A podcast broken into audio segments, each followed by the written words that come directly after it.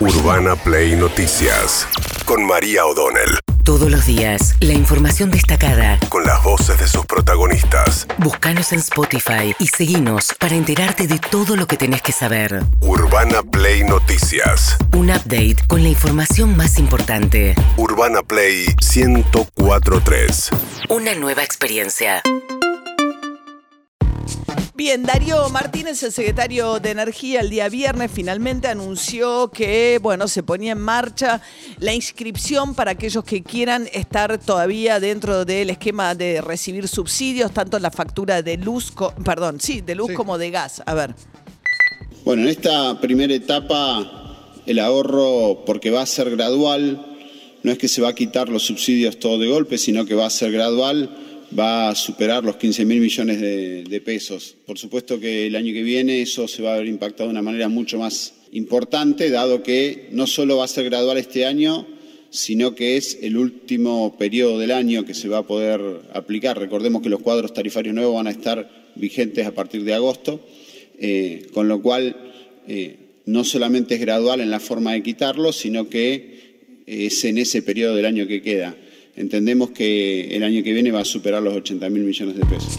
O sea, te van sacando un tercio por semestre y te, o sea que tardan seis meses en terminar de sacarte y a partir de agosto. O sea que lo que está diciendo Darío Martínez es que la quita de subsidios en términos del ahorro que va a hacer el Estado Nacional por dejar de subsidiar a esos usuarios va a tardar en impactar y va a impactar de lleno el año que viene recién. Sí, si uno se pone a pensar lo que tiene que ver con tarifas y las arcas del Estado Nacional, el año que viene tiene que ser superavitario, porque si vas a tener eh, tarifas ya segmentadas con gente pagando tarifa plena, más el gasoducto. Ojalá, si no tuviese que gastar en importar energía, ojalá. Pero lo que, atención con esto también, porque pasó un poco inadvertido, me parece a mí, y hay una clave importante. Darío Martínez dijo, bueno, una vez hecha esta base de datos, recordá que cuando vos haces la declaración jurada, habilitás al Estado a hacer cruces de información con otras bases de datos para corroborar que efectivamente ese sea un hogar donde se perciben menos de 350 mil pesos netos por mes. En ese contexto, lo que dijo Darío Martínez es que va a ser utilizado quizás para la quita de otros subsidios, y yo pienso, no lo dijo, en el agua y el transporte. Es un formulario simple, pero hay que tener, y esto quiero decirlo, eh, la información y las facturas tanto de energía eléctrica como de gas al momento de, llenarlo, eh, los datos personales de cada conviviente del hogar. Creemos que es una gran herramienta que no solamente va a ayudar a decidir la mejor utilización de los subsidios, sino que también es una herramienta y la base de una gran herramienta que le puede servir al Estado a tomar otras decisiones, no solamente en el campo de, la energía. Otras decisiones, no solamente en el campo de la energía. Bueno, mientras tanto veremos cómo arrancan hoy los mercados. Siguieron muy inquietos toda la semana pasada con el dólar deslizándose, entre otras cosas porque el Banco Central no está logrando acumular reservas al ritmo que se esperaba. Eh, las importaciones en junio volaron, sobre todo de la mano de las importaciones de energía, no tanto por el festival supuesto de, que había mencionado Cristina Kirchner, y porque la liquidación del campo no se está dando en la medida en que se esperaba porque, dado los altos precios internacionales y los problemas domésticos, muchos están esperando y quedándose con los granos para elegir un mejor momento o apostando también a que más adelante pueda haber una devaluación y los dólares, digamos, y ganen más por esas exportaciones. ¿Qué dijo Miguel Ángel Pese, el titular del Banco Central?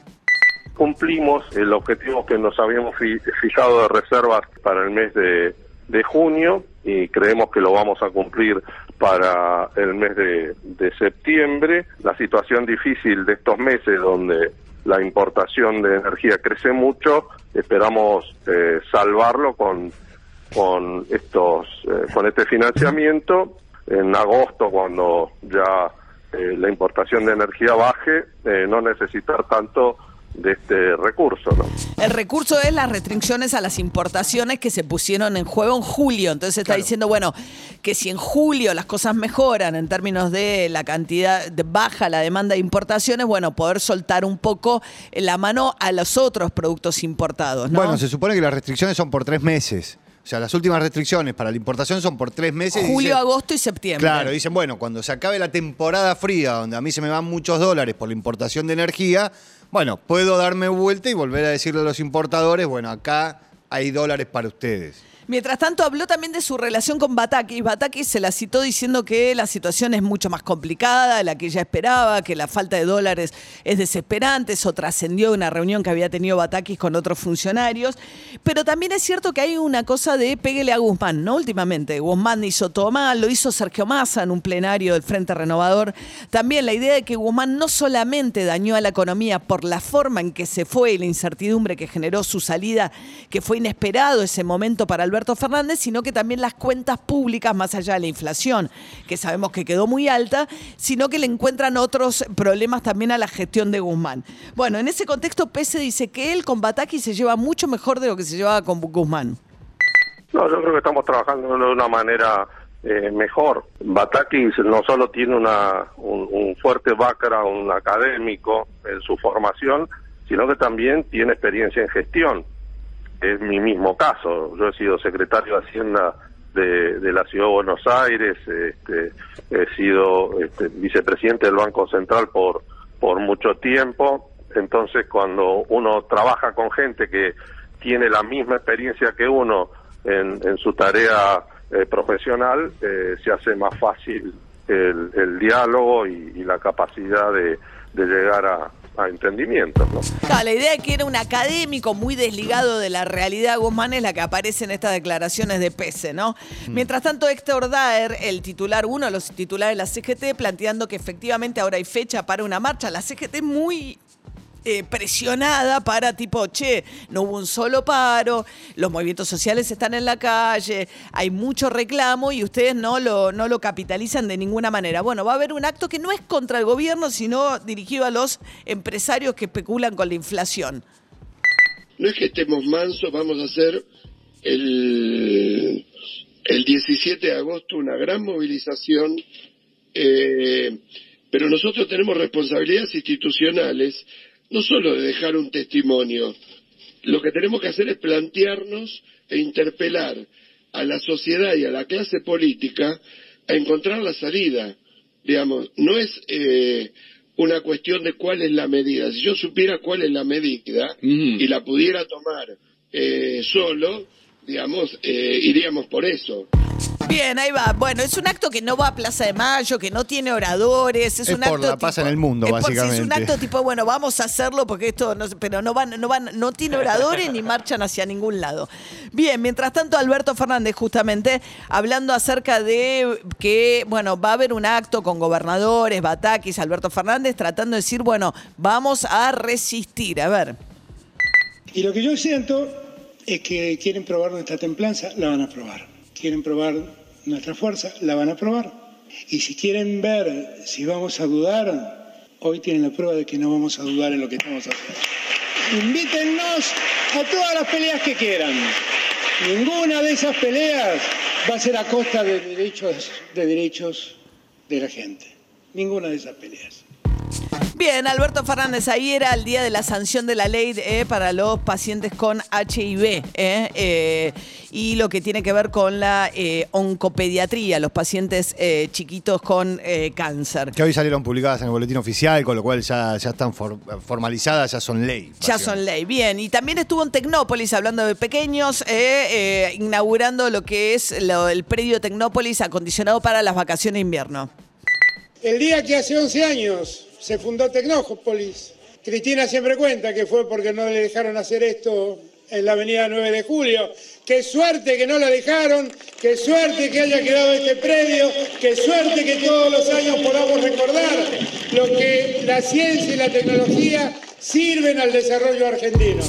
Bien, un mar de gente, dice eh, Majo, que vio ayer en Tecnópolis. Ahí, es lindo siempre las actividades que hay en Tecnópolis. Antes había un avión, no sé si Sí, está todavía, que es muy concurrido, que gente que no viajó nunca en avión y que eh, eh, un avión real, un tren también, etcétera. Un guiño a Cristina en el discurso. Total. Un guiño a Cristina en un Tecnópolis que es muy caro el sentimiento kirchnerista al punto tal que ni Macri lo pudo tocar eso. digo, No, quedó. Eh, pero no es cierto que lo quiso hacer la 9 de julio, cometió un error. Era en Figueroa Alcorta, Figueroa era Alcorta. frente a, la TV pública. El plan original, como Macri no la dejaba. Macri era intendente de la ciudad de Buenos Aires, jefe de gobierno, Cristina Kirchner presidenta. eh, estaba queriendo hacer Tecnópolis frente a la TV pública y como no le di al predio, se fue a la provincia de Buenos Aires, que estaba Scioli, porque Tecnópolis está en San Martín cruzando la General Paz, ¿no?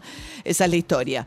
Bueno, mientras tanto, Agustín Rossi, el titular de la Hablando de Macri, habló acerca del sobreseimiento que le dieron en la Cámara Federal a Mauricio Macri en la causa del espionaje del ARA a los familiares del eh, ARA San Juan, el submarino hundido. Era tan, tan abundante la contundencia de la acumulación de las pruebas que presentó la ex interventora Cristina Camaño, que tuvieron que buscar para absolverlo, eh, para sobreseerlo a Macri, una argumentación jurídica eh, que no soslayase de que se hizo el espionaje. Lo que dicen es que ese espionaje se hizo en resguardo de la seguridad presidencial. Si eso era una amenaza para la seguridad presidencial, bueno, sin ninguna duda que si le preguntamos al resto de los argentinos, seguramente la respuesta sería absolutamente negativa, salvo, salvo para estos tres camaristas que fueron los que construyeron este fallo. La idea es, Macri se iba a reunir con los familiares de Lara San Juan y hubo una investigación que la ley prohíbe de investigar a las, digamos, hacer espionaje interno a las eh, fuerzas de seguridad acerca de quiénes eran esos familiares con los que se iba a reunir Mauricio Macri y cuestiones que hacen a su vida personal de estas personas, ¿no? Mientras tanto, Elisa Carrió habló de Cristina Fernández de Kirchner, que sigue sin decir nada sobre la asunción de Batakis y la expectativa es si eso es peor o mejor. A ver. Lo que no midió ella es la capacidad de golpear las instituciones al punto de no querer ser presidente, no tumbarlo, pero a su vez mantener a un presidente en el vacío. Este es un juego sin salida. Y el presidente que creo que ya simbólicamente se retiró. Si esto se hace efectivo o no, ya es otra cuestión. Es un presidente que no le han quitado toda mínima capacidad de maniobra. No tiene más. Bien, mientras tanto, dos cuestiones importantes. Hoy es el 28 aniversario del peor atentado terrorista que sufrió la Argentina en la AMIA. Allí hay un nuevo acto presencial después de dos años sin acto presencial por pandemia. Volvemos a Pasteur, se llama toda la zona de 11 y alrededor está cortada para escuchar la sirena a las 9.53, que es la hora exacta en la cual se produjo el estallido que costó 85 vidas. Y otro tema que me parece relevante, hoy la Nación lo retoma, nosotros lo habíamos planteado ya, que es la idea de que gente que se está yendo a vacunar se preocupa porque le advierten en el vacunatorio que son vacunas vencidas o vacunas a las que se le extendió el plazo de vencimiento. Esto ha sido muy mal comunicado, no es algo inusual, es algo que eh, los propios laboratorios autorizan, porque sobre todo al ser vacuna de emergencia salen con un periodo muy corto, siguen haciendo test y ven que dura la, digamos, la inmunidad que dan, entonces van extendiéndolo los laboratorios, se lo comunican a la autoridad regulatoria la autoridad regulatoria extiende los vencimientos. Escuchen a Eduardo López, médico infectólogo, a quien consultamos nosotros la semana pasada hablar sobre esto. Lo que hacen los laboratorios productores es estudiar si esos lotes que está vendiendo en el mundo pueden vencer más adelante porque se ma- mantienen la estabilidad y el poder antigénico, o sea, la capacidad de producir anticuerpos en forma intacta. La otra manera que a veces ocurre es que el- la autoridad competente le pida al laboratorio si estos lotes que yo compré tienen una fecha de vencimiento más larga. Y el laboratorio habitualmente lo hace. Y en una tercera instancia lo podría hacer la autoridad competente. No entiendo dónde se armó este problema, porque esto ocurre con muchas vacunas y fármacos. Urbana Play Noticias.